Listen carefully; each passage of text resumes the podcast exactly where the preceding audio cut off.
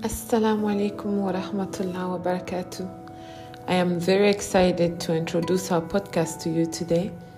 So, welcome to Bismillah, the podcast of Iqraa Academy.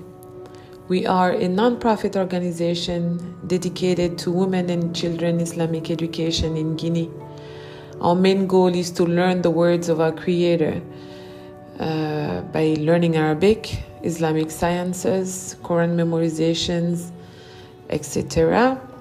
We run entirely on a $20 monthly fee paid by our students, which help us keep a clean and modern center, offer some snack and organize activities and events in order to learn practical ways of applying uh, what we uh, learn on a daily basis.